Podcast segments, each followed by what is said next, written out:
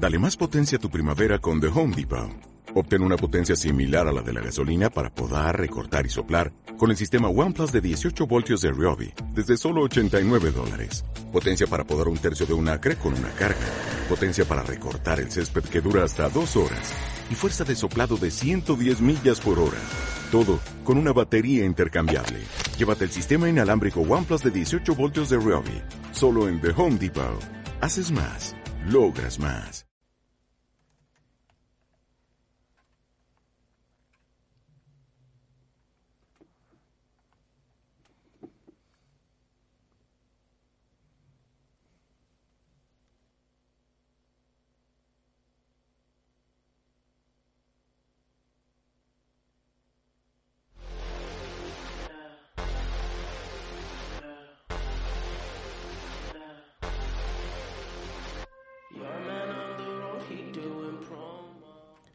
Buenas tardes y bienvenidos otra vez más a Mundos Ocultos. Estamos aquí otro día más con nuestros compañeros Johan, Miguel Buenas. y por primera vez en el programa viene Nix, que es el que faltaba la semana pasada. Bueno, no, tampoco es la primera vez. ya, pero bueno.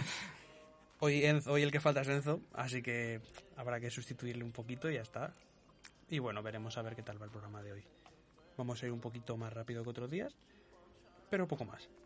Así que nada, de momento esperemos que disfrutéis mucho del programa y, sobre todo, lo más importante, sed bienvenidos a los mundos ocultos.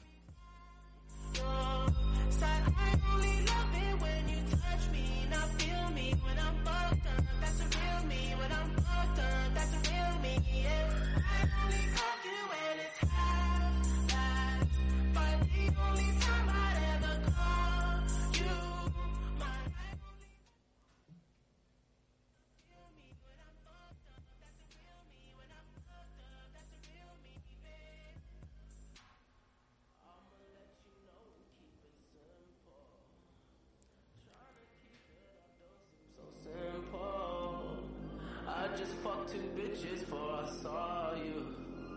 And you gon' have to do it at my tempo. Always try to send me off to rehab. Drugs started feeling like it's decaf. I'm just trying to live life for the moment. And all these motherfuckers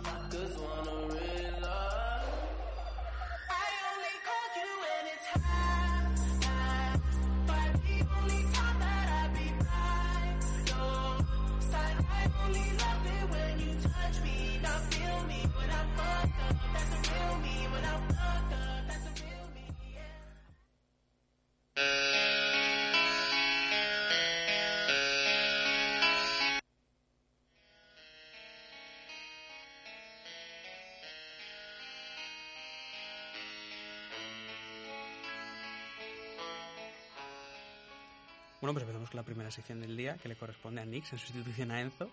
Así que venga, cuando quiera. Ah, bueno, hoy en lugares abandonados, si no me equivoco. Encantado. Encantados, bueno. Eh, hoy vamos a hablar de Beltiche, un viejo pueblo fantasma abandonado. Y bueno, eh, Beltiche eh, fue un escenario en la batalla de Beltiche en 1937 y eh, que fue desarrollado durante la Guerra Civil Española. El pueblo quedó totalmente derruido tras la Guerra Civil y eh, se estima que murieron 5.000 personas en tan solo 14 días que duraron los enfrentamientos.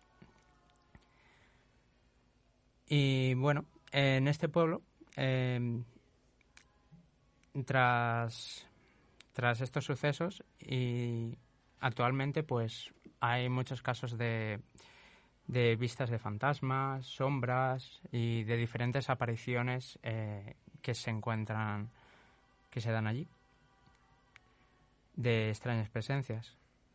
Eh, este pueblo está constituido al lado de otro pueblo que se llama Beltiche Nuevo, el cual fue construido eh, por Francisco Franco para reconstruir ese, este. Es decir, que todas esas ruinas están tal cual estaban después de la guerra civil. Mm. El último habitante de Beltiche, viejo, eh, permaneció allí hasta 1960 y antes de abandon- abandonarlo escribió el siguiente texto en la puerta de la iglesia de San Martín. Pueblo viejo de Beltiche, ya no te rondan zagales, ya no se oirán las jotas que cantaban nuestros padres. NB. Beltiche es uno de los lugares más famosos eh, por estos fenómenos que allí se producen.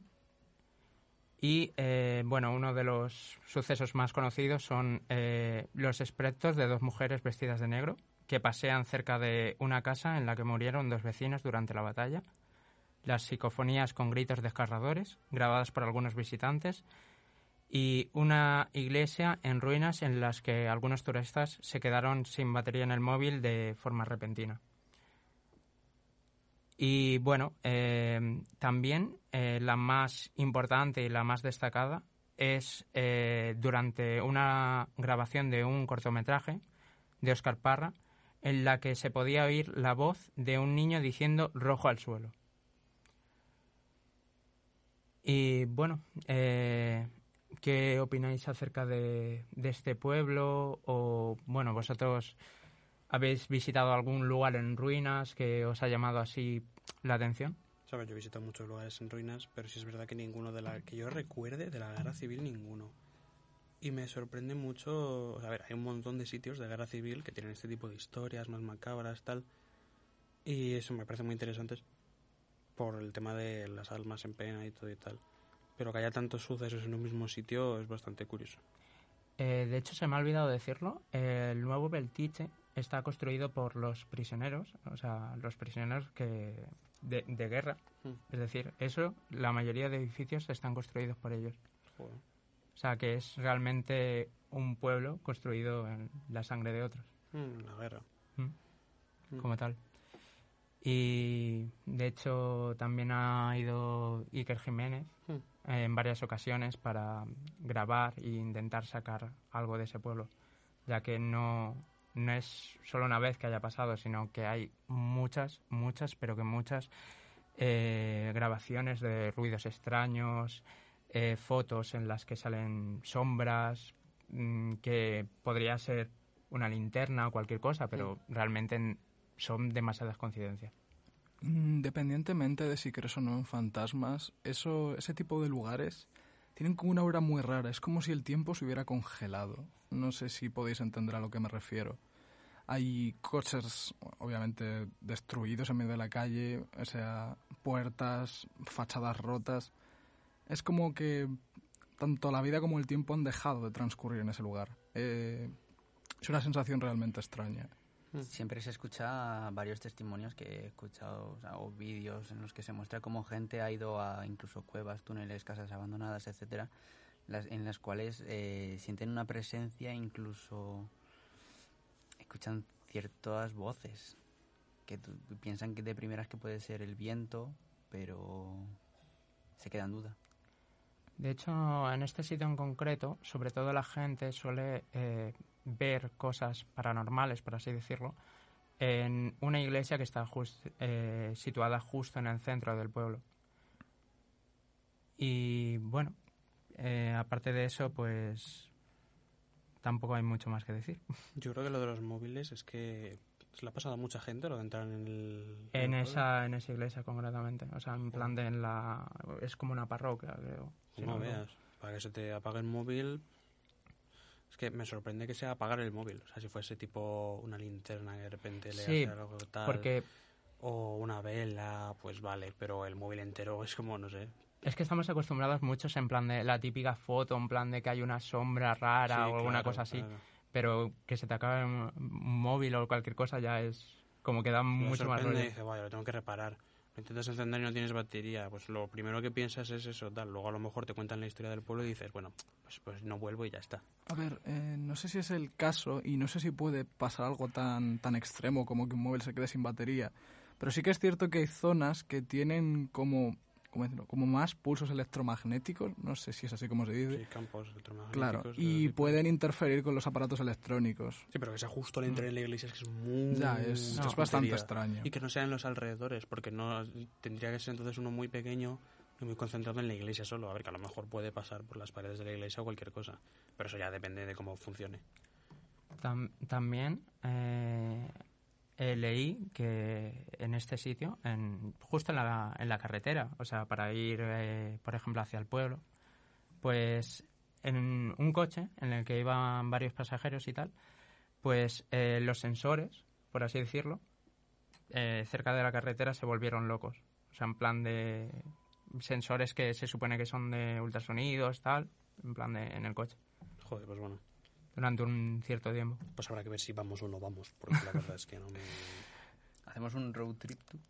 Sí, nos tenemos que recorrer media España para Está- ver todos los sitios, sí. ¿eh? No es por nada. Y, y también los, o sea, hay guías, hay guías turísticas, en plan de, pero son mínimo 10 personas. O sea, si no entran 10 personas no, no se entra ahí. Se la Eso juegan. también. Si no es muy poca buenísimo- gente y se les ocurre la brillante idea de separarse, porque claro, Sí. es una brillante idea. Sería Llegar en las buenísimo- películas de miedo y decir, separémonos, ¿por qué?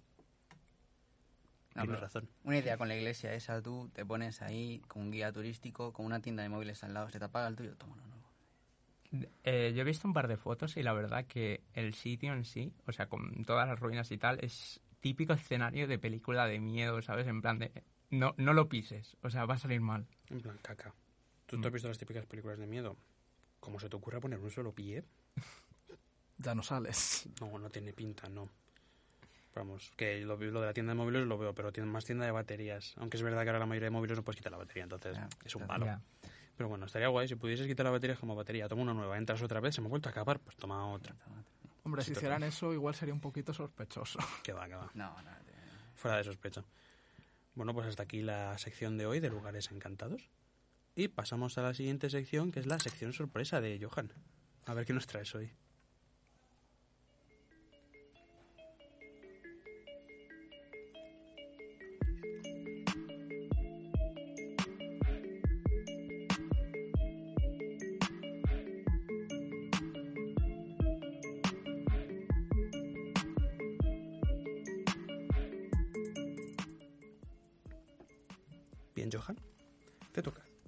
Bueno, pues hoy vamos con la sección, sección sorpresa y hoy os traigo lugares metafísicos.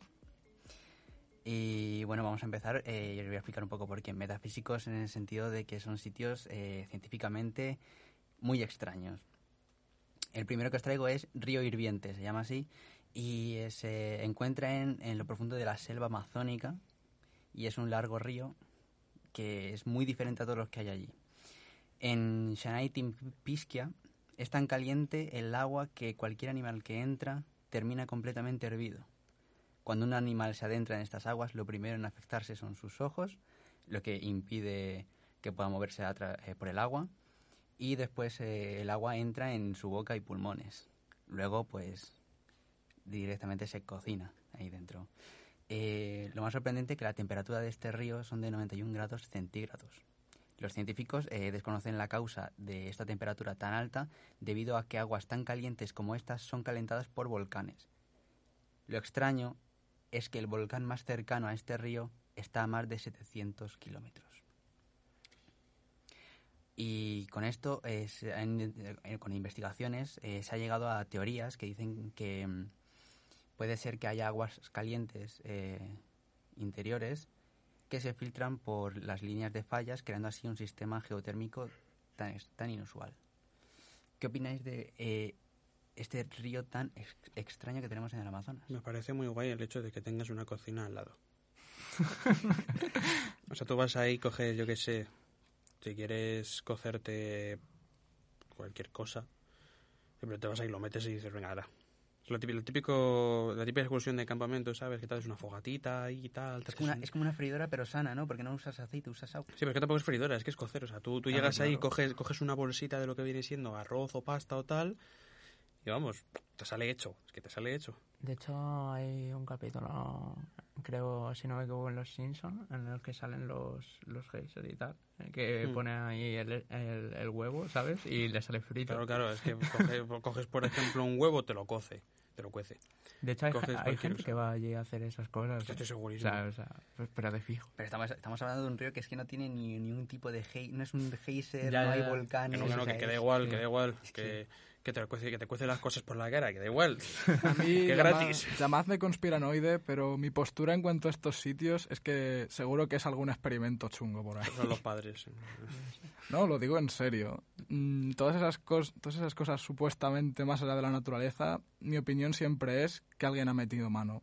Bueno, pues ahora te voy a ir con el siguiente lugar extraño y, ya me- y ahora quiero... Después quiero que me digas si tú crees que puede ser que alguien ha metido mano en ello. Bueno, Miguel, lo vas a flipar, Miguel. Estoy Lo viendo el a título, lo vas a flipar. te, va, te va a encantar, te va a encantar. Se llama Tormenta Eléctrica Interminable. Nada, para ti. Disfrútalo. Dedicado. Esto ocurre en el oeste de Venezuela sobre el río Catacumbo. Existe una tormenta que casi nunca cesa, eh, comen- eh, comenzando cada noche a las 7 pm. Los relámpagos impactan en el agua durante 10 horas. Esto ocurre 260 noches por año. No se sabe exactamente por qué sucede esto, si bien se especula que puede ser por presencia de uranio en las rocas, pero los científicos han sugerido que la forma de las montañas también provoca una, colisi- una colisión entre el viento cálido de la zona y el frío de los Andes, eh, la cual es impulsada por aguas que se evaporan rápidamente, lo cual origina estas descargas. Pero, es otra teoría, no es ciencia exacta. To- Todos sabemos de qué va esto. Porque todos sabemos de qué va esto. Armas lanzarrayos. No, no, no, no. No, no te, no te me vengas arriba. Todos sabemos de qué va esto. Es en el río, ¿verdad? En, en el río, Vale. Catatumbo. Esto a alguien se le ha caído el carrito de la compra al río. ¿No habéis visto nunca un carrito de la compra en el Manzanares? No, no soy de aquí. No. ¿Nunca lo habéis visto? No, Madre no. Pues, eh, se han encontrado muchos. O sea, yo también en el mar también tienes carritos de la compra, por ejemplo. Y como son de metal, pues hacen los rayos. Y ya está. El laboratorio de donde hicieron a Frankenstein. Está debajo de ese.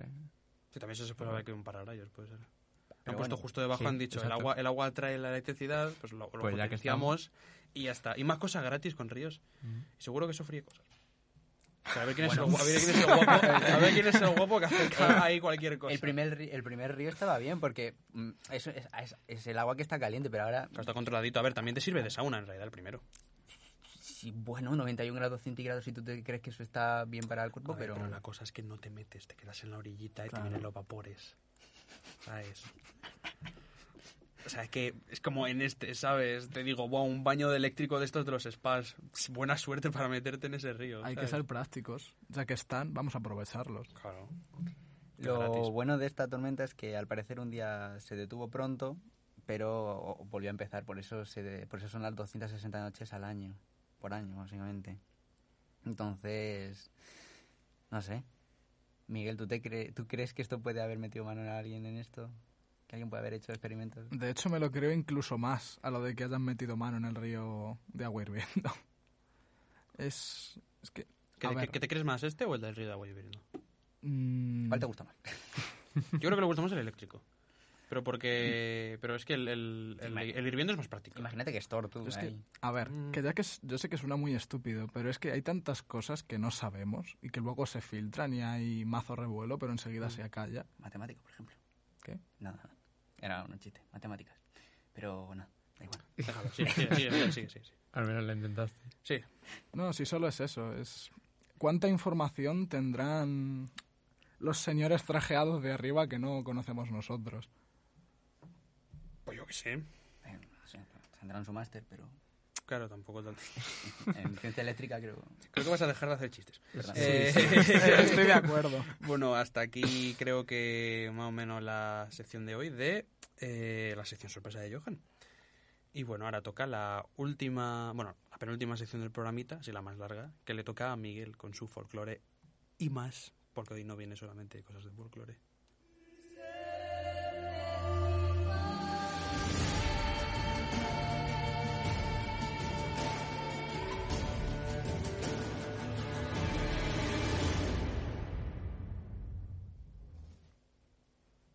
Miguel. Pues hoy vamos a tener algo un poquito diferente a lo de la semana pasada. Aprovechando que dentro de poco es San Valentín, os he recopilado aquí algunos mitos relacionados con, con el amor, ese sentimiento tan bonito que sienten algunas personas. Algunas, Algunas. no todas. Vamos a comenzar viajando a la antigua Grecia, porque os voy a contar el mito de Hades y Perséfone. Hades, hermano de Zeus y dios del inframundo, Tras mucho tiempo confinado en su palacio, se sentía solo, puesto que ninguna mortal ni diosa quería vivir en un lugar tan oscuro y triste. Se fijó entonces en Perséfone, hija de Zeus y Deméter, diosa de la fertilidad. Así que un día, mientras la joven se encontraba recogiendo flores en compañía de Atenea, Artemisa y sus amigas las ninfas, en el momento en que iba a tomar un lirio o narciso, varía depende de la versión, la tierra se abrió y apareció Hades, que la tomó y se la llevó con él al inframundo. Sin embargo, Perséfone llegó a gritar antes de desaparecer, siendo escuchada por su madre, que abandonó el Olimpo y sus tareas con la agricultura, se disfrazó y se dedicó a buscarla por el mundo. Este abandono generó una época de hambre en los hombres y los dioses, lo que hizo que estos últimos se vieran obligados a intervenir. La escena del rapto no pasó inadvertida, ya que Helios, el sol, fue testigo de lo ocurrido y se lo relató a Deméter, que exigió a Zeus que interviniera. Zeus pidió a Hades que dejase libre a Perséfone, pero Hades, conocedor de las reglas del inframundo, entregó a Perséfone unas semillas de, granada, pues al haber tomado algo del tártaro tendría prohibida su salida del reino. Zeus dispuso entonces que Perséfone pasara parte del año en los confines de la tierra, junto a Hades, y la otra parte eh, en el Olimpo con su madre, mientras Demeter prometiera cumplir su función germinadora y volviera al Olimpo.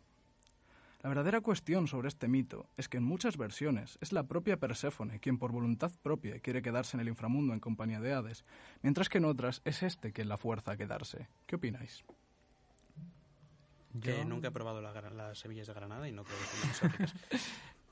Yo, de hecho, a- había escuchado la segunda versión, que la fuerza, pero no había escuchado la otra. Sí, Yo es la que- de que al final acaba gustándole y, se, y decide quedarse. Eso sí, ¿Sí? que lo he escuchado, sí. No, eh, a mí no... Lo de que la rapta sí es verdad, Sí. pero que luego no le parece tan malo como está todo y acaba decidiendo como que quedarse y decir, no se está tan mal. Hay mucha controversia en ese aspecto. De hecho, hay algunas versiones que dicen que, que Hades montó incluso un jardín en el inframundo para que Perséfone pudiera tener flores. Esa también la he escuchado. A ella sí que se queda ya... ¿Mm? Que a ella sí que se queda, ya le molan las flores y tal. Yo prefiero pensar que, que al final fue el amor el que hizo que se quedaran los dos juntos. Ah, qué manera más bonita de enamorar a alguien. Qué bonito. Abres el suelo y la raptas. Abres el suelo y la raptas. ¡Ay, qué mono! Eh, ¿Cómo, Se ha molestado ¿cómo por se llama esto? El, el síndrome de El Estocolmo. síndrome de Estocolmo. Parecido, solo que se abre la tierra bajo tus pies y te arrastran. Bueno, A ver, peores, peores maneras de raptar a alguien. Desde luego. Así que bueno, Vamos con el siguiente. venga. De acuerdo. ¿Es tu sección, tú dirás? Vamos ahora a hablar de Isis. Bueno, primero, vamos a Egipto porque vamos a hablar de, como ya he dicho, Isis, el dios de las tierras fértiles, y Osiris, la diosa de la maternidad y las estrellas. Ambos hijos de la diosa del cielo, Nut, y el dios de la tierra, Gef, al igual que Seth, dios del desierto, y Neftis, diosa de la noche, se casaron y reinaron sobre Egipto con sabiduría, reinado durante el cual Egipto vivió una época de prosperidad. Por un lado, eh, Osiris legó la astronomía y la escritura al pueblo de Egipto, y por otro lado, Isis dio la pintura, la música, la danza y el arte. Una noche, sin embargo, su reino se rompería cuando el hermano de Osiris, Seth, decidió tenderle una trampa, construyendo un enorme sarcófago dorado con su forma. De tal manera que cuando Osiris fue a probarlo pensando que era un regalo, se quedó encerrado. Después de esto, los lacayos de Seth a- le- lo arrojaron al río. Y, Isis emprendió un viaje a través del Nilo con el fin de recuperarlo. Y cuando parecía que por fin podría reunirse con su amado, Seth se apoderó de nuevo y descuartizó el cadáver en 14 pedazos, los cuales Isis de nuevo volvió a encontrar. Sin embargo, ya era tarde, así que decidió permanecer junto con el cadáver de su marido, y eh, dando a luz en ese momento a su hijo, el dios Horus, que sería quien finalmente se vengaría de Set. Eh, es siendo esta además una de las primeras referencias históricas al proceso de momificación que se tiene constancia en Egipto. Hmm. Pues bueno, amor que supera la muerte, el descuartizamiento y todo lo demás. ¿Qué Eh, lo del regalo, que ¿Mm? mira un sarcófago y se Sí. queda...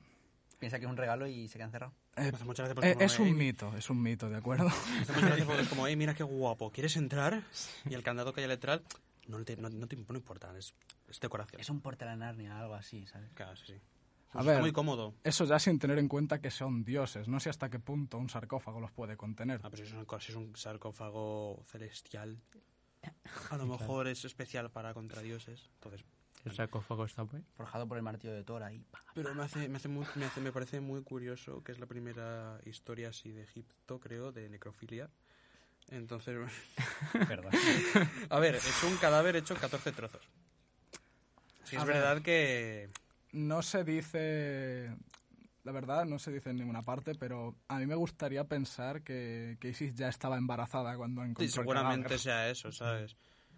Pero, no sé, me parece muy curiosa la historia. Y la verdad es que el sarcófago tiene que ser bien cerrado. Y mágico. Para, para hacerse todo el Nilo entero sin tal. De todas formas, el sarcófago con lo que pesa debería caerse al fondo. Detalles. Ya, Magia. pero la historia queda bonita. Mm, Sea como fuere, historia. Claro, este mito tiene más ramificaciones, porque para quien no lo sepa, Osiris también acabaría siendo el dios del inframundo. Y, y la historia de la batalla entre Set y Horus tiene muchas más ramificaciones, pero quizás sea otro, será para otro día. Sí, otra historia para otro día. Pero bueno, de momento ha sido inspirador las historias que has contado. Que te gusten tanto los rayos como lo de, con lo de. Pero bueno. De rayo toda la cosa hoy. Mm. Pero bueno, sí es verdad que se acerca el día de San Valentín y es un día bonito. Y bueno, ahora me toca a mí mi última sección del programa, ¿verdad? Eso parece. Eso parece. Dale, guacho.